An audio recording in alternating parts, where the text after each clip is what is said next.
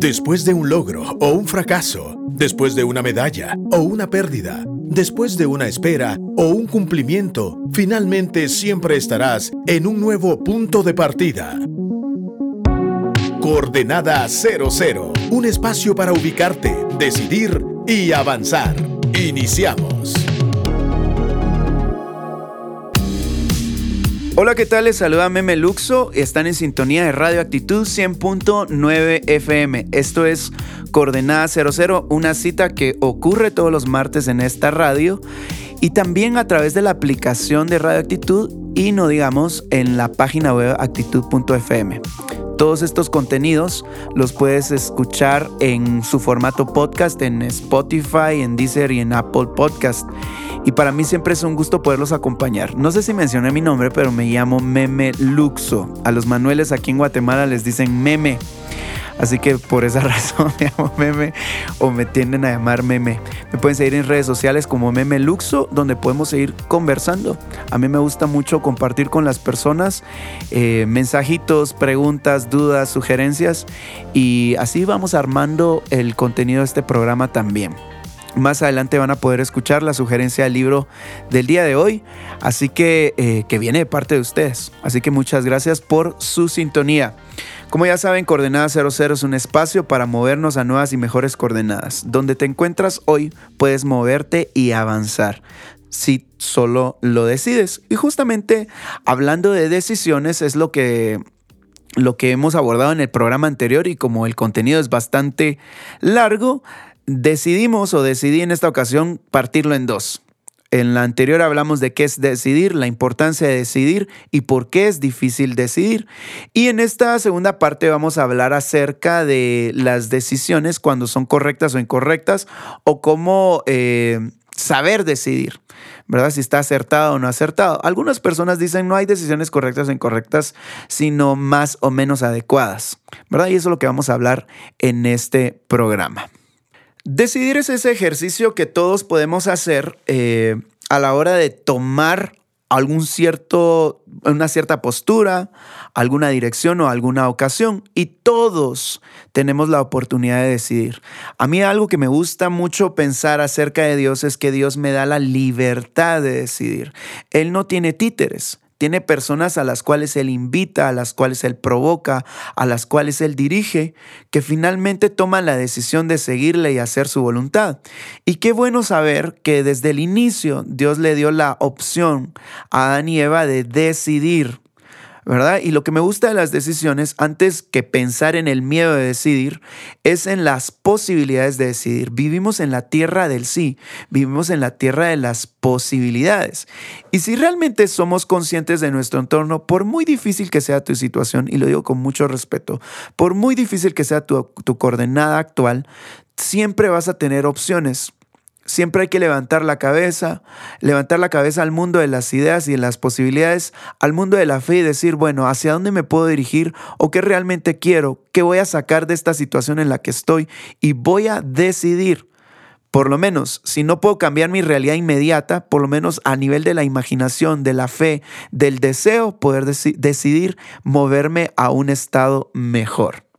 Cada vez que nosotros hablemos de decisiones, tenemos que entender que hay ciertas cosas que están fuera de nuestro control. Todas nuestras decisiones siempre van a tener un impacto en nuestro entorno inmediato. Van a impactar nuestras familias, nuestras amistades, nuestro espacio laboral.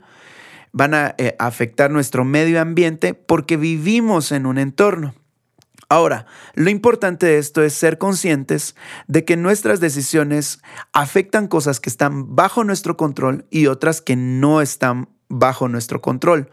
Es decir, cada decisión que tomamos debe de ir acompañada por la responsabilización de aquello que sí podemos controlar.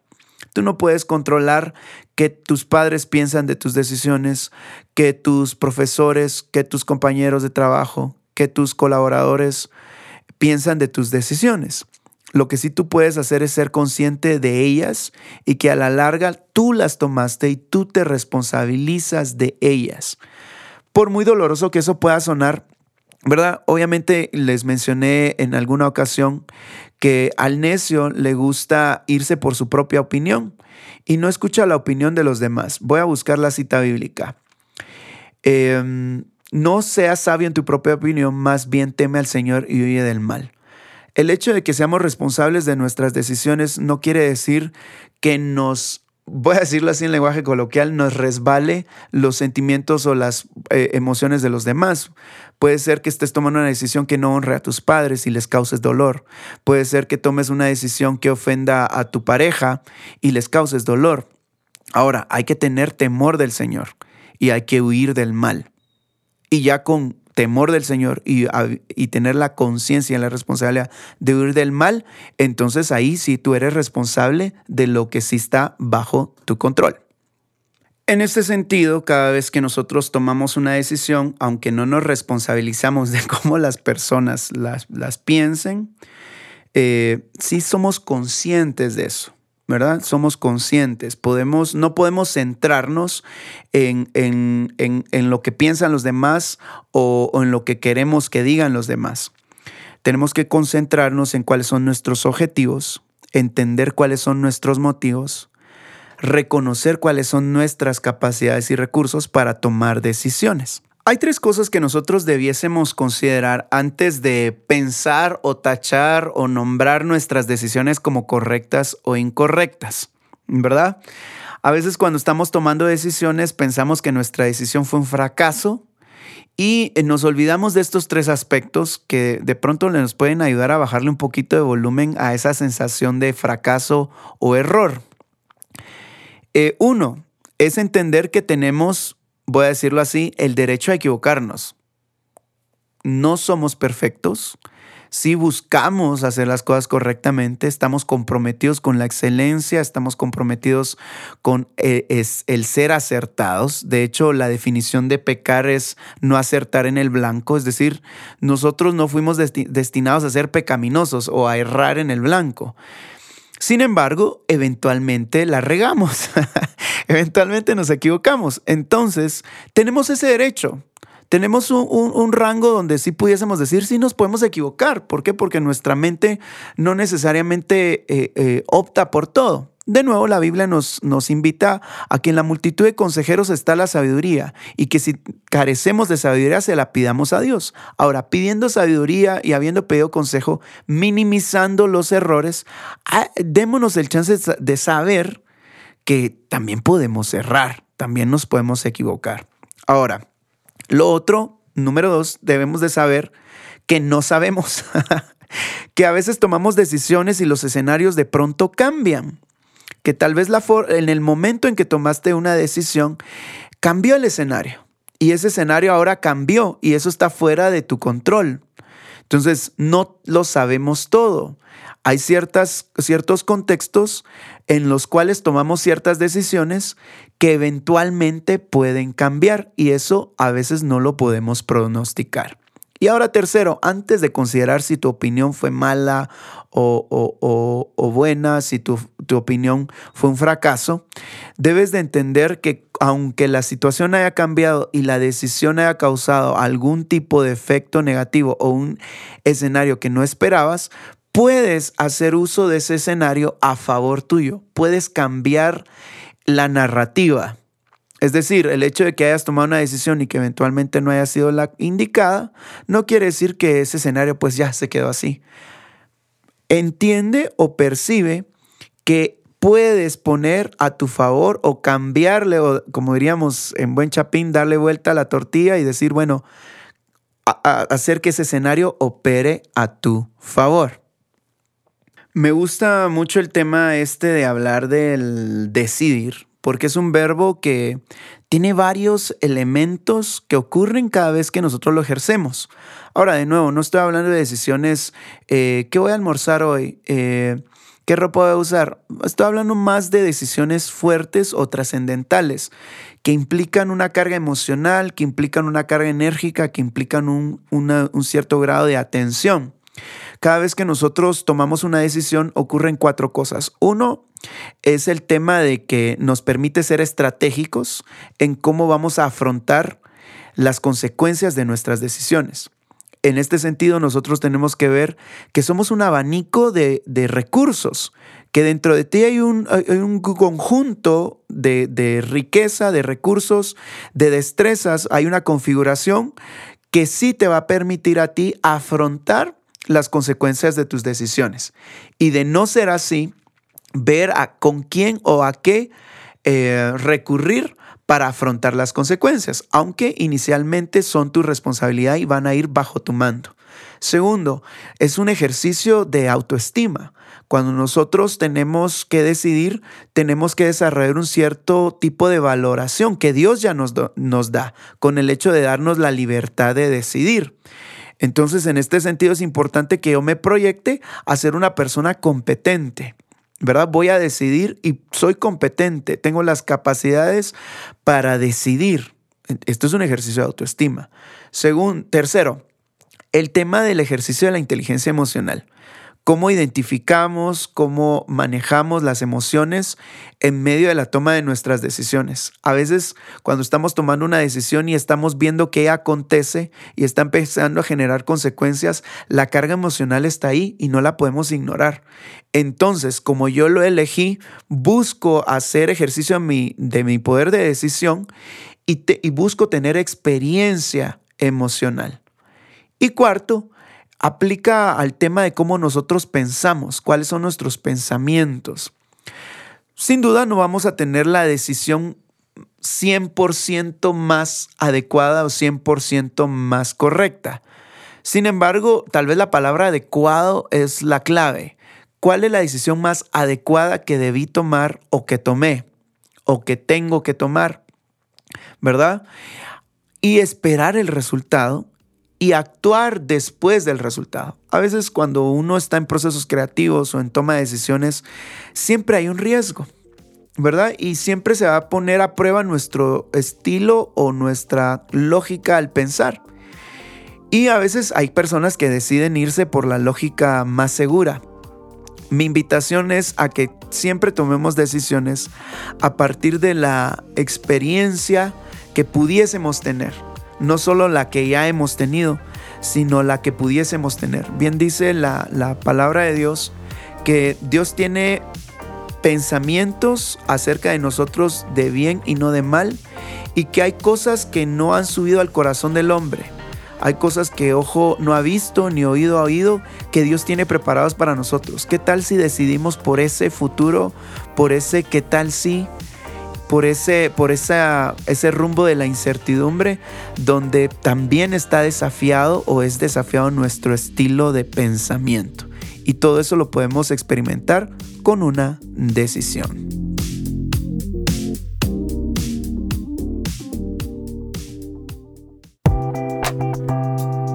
Dicen que un libro es una puerta que abre nuevos mundos, que un libro es un sueño en tus manos. En Coordenada 00 te recomendamos. Hola, buenos días, espero estén muy bien. Mi nombre es Jan y qué gusto estar en Coordenada 00. El libro que me gustaría recomendarles se llama La autoridad del creyente de Kenneth E. Hagan. Este es un libro que esencialmente trata sobre toda la autoridad que se nos fue dada a través del sacrificio de Jesús y que a veces nosotros no nos percatamos. Entonces, este es un libro que todo cristiano debería leer el libro se encuentra en las librerías cristianas en español y también se encuentra en todas las librerías digitales, así que lo pueden conseguir ahí. Y también les recomiendo al autor generalmente, tiene alrededor de 80 libros, muy buenos todos, así que esa es mi recomendación, espero les sirva, bendiciones. Quiero agradecer de nuevo esta propuesta de libro que todos debemos de leer, gracias por esas sugerencias que ustedes nos dejan saber para que la audiencia de este programa y de Radio Actitud puedan moverse a nuevas y mejores coordenadas a partir de la lectura, que es súper, súper importante. De nuevo, muchas gracias.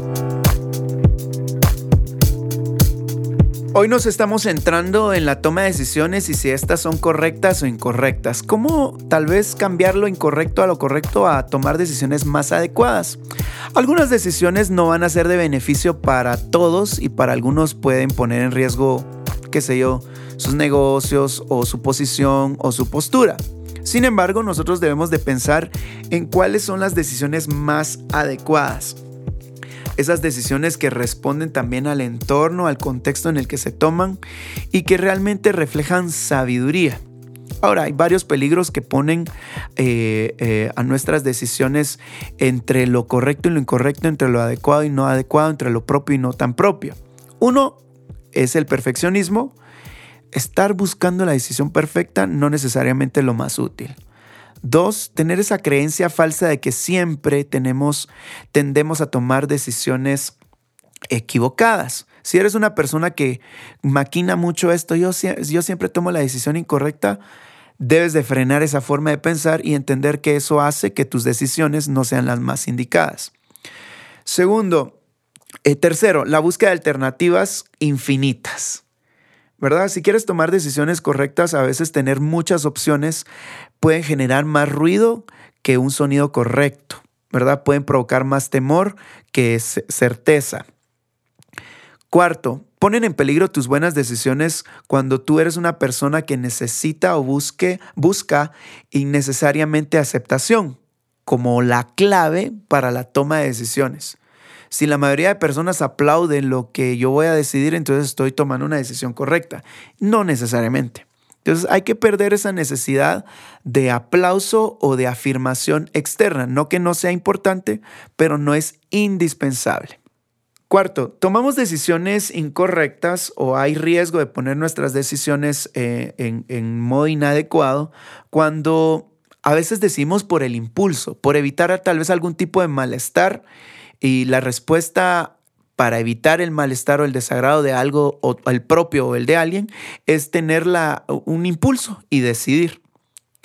Sexto, ponen en riesgo nuestras decisiones cuando, lejos de ser responsables, delegamos nuestra propia responsabilidad a los demás.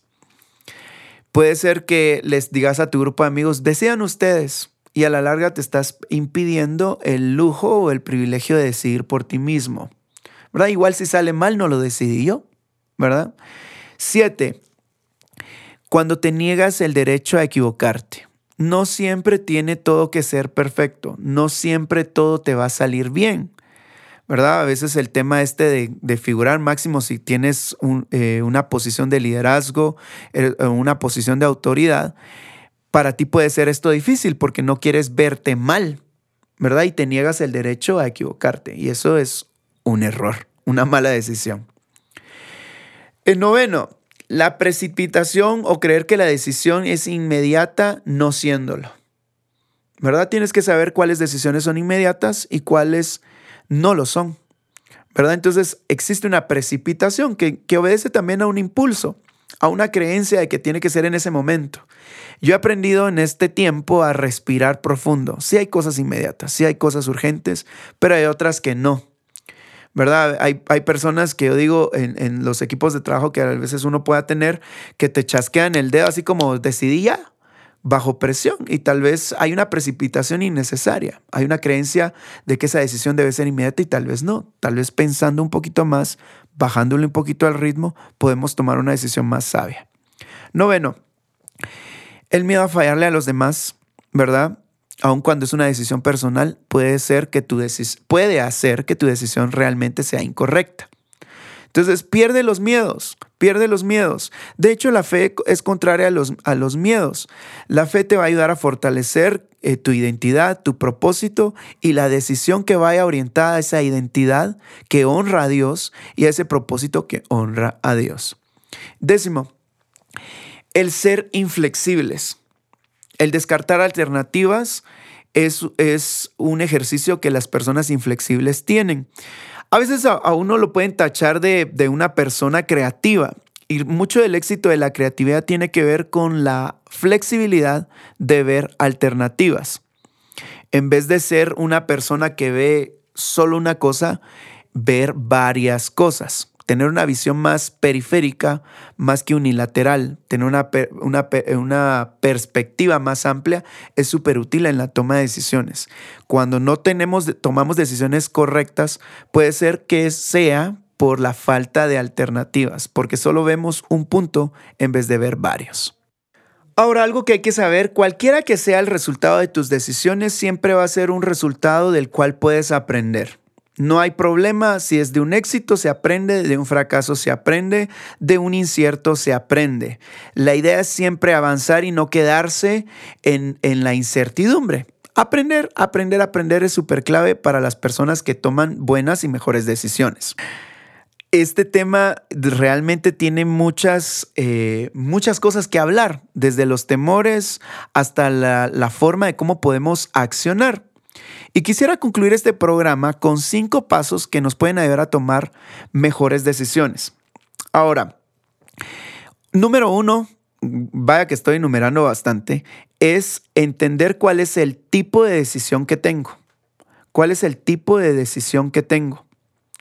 Hay decisiones diarias, hay decisiones inmediatas, hay decisiones trascendentales, hay decisiones triviales. Hay unas que van a necesitar más tiempo que otras en fin, analizarlas y decir, bueno, esta decisión es muy importante, no la va a tomar ahorita, de inmediato, del impulso. Esta otra, ¿qué vas a almorzar hoy? Pues no le pongas tanta mente. Hay que aprender a definir los tipos de decisiones que tengo. Segundo, busca siempre hacer una lista de alternativas. A veces puede ser que nos estemos ahogando en un vaso con agua en vez de ver alternativas. ¿Qué otras opciones tengo? Recientemente volví a ver una serie que se llama How, to Get Away with Murder. Y el primer capítulo habla, le dicen a un estudiante, mira, te vas a quedar al final de todos los estudiantes para dar tu opinión y no es válido repetir una opción para defender a un acusado. Luego de tantas opciones, dice uno, ¿cómo voy a resultar con una nueva? Y resulta que el último estudiante dio la opción que hizo que el caso se ganara. Entonces siempre hay alternativas. El punto es que a veces no hacemos una lista de ellas. Ahora, no solo es suficiente tener alternativas, y aquí viene el tercer paso, es importante tener criterio. Hay que definir los criterios que van a hacer que la toma de tu, de tu decisión sea la correcta. Es decir, sí tengo las alternativas, buenísimo, y las alternativas pueden ser muchas. Ahora, ¿con qué criterio las voy a evaluar? Eh, ¿Cuál va a ser la forma más objetiva? De ahí te puedes ayudar de personas, ¿verdad? Pero ¿cuál va a ser el criterio con el cual voy a, a evaluar o filtrar o estudiar estas alternativas? Entonces, uno, define el tipo de decisión. Dos, haz una lista de tus alternativas. Tres, define los criterios con los cuales vas a evaluar esas alternativas. Ahora, cuatro, luego de haber definido los criterios, hay que em, categorizar cuáles son las alternativas más relevantes para ti y por qué. ¿Cuáles son las alternativas más relevantes para ti y cómo ellas van a ayudarte a alcanzar tu estado deseado? Cuáles de ellas realmente te van a ayudar a avanzar en la vida y a tener un fruto realmente permanente. Y quinto, ejecuta tu decisión sin temor, sin miedo. Luego de ser sabio en los criterios y en lo que es más relevante, toma tu decisión sin temor y evalúa tus resultados. No solo es de ejecutar, sino evaluar resultados. Y eso nos va a ayudar a tomar mejores decisiones y ser personas que realmente avanzamos en la vida, que ejercemos este poder de decisión, esta libertad a la que eh, John Sartre decía que estamos condenados, estamos condenados a la libertad, estamos condenados a la responsabilidad. Y para no sonar tan negativos, estamos llamados a ser libres y responsables, a decidir, a decidir movernos a nuevas y mejores coordenadas. Para mí es un gusto poder compartir estos minutos en Coordenada 00. Se despide de ustedes Meme Luxo. Hasta la próxima.